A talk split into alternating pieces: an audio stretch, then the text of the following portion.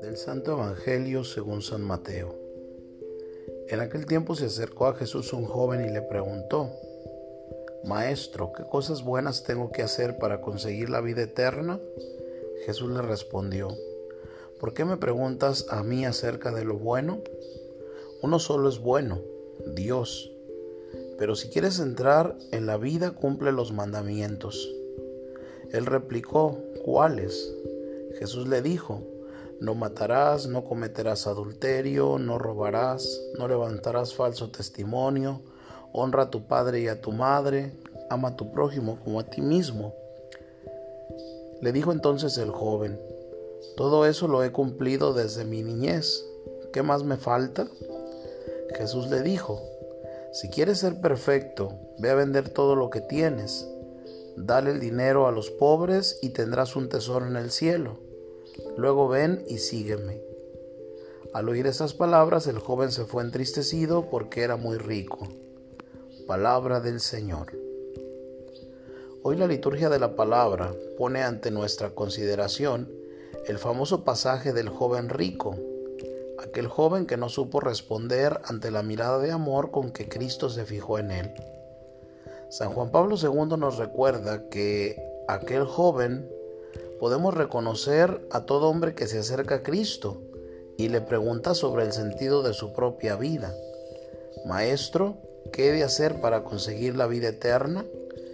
El Papa comenta que el interlocutor de Jesús intuye que hay una conexión entre el bien moral y el pleno cumplimiento del propio destino. También hoy, ¿cuántas personas se hacen esta pregunta? Si miramos a nuestro alrededor, podemos quizás pensar que son pocas las personas que ven más allá, o bien que el hombre del siglo XXI no necesita hacerse este tipo de preguntas, ya que las respuestas no le sirven. Jesús le responde, ¿por qué me preguntas acerca de lo bueno? Uno solo es bueno. Mas si quieres entrar en la vida, guarda los mandamientos. No es solamente legítimo la pregunta acerca del más allá, sobre el sentido de la vida, sino que es necesario hacerla.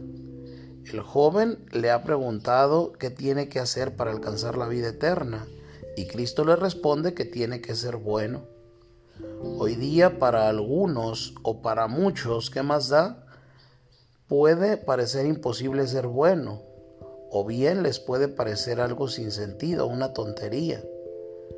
Hoy, como hace 20 siglos, Cristo nos sigue recordando que para entrar en la vida eterna es necesario cumplir los mandamientos de la ley de Dios. No se trata de un optimismo, sino que es el camino necesario para que el hombre se asemeje a Dios y así pueda entrar en la vida eterna de manos de su Padre Dios. En efecto, Jesús muestra que los mandamientos no deben de ser entendidos como un límite mínimo que hay que sobrepasar, sino como una senda abierta para un camino moral y espiritual de perfección, cuyo impulso interior es el amor.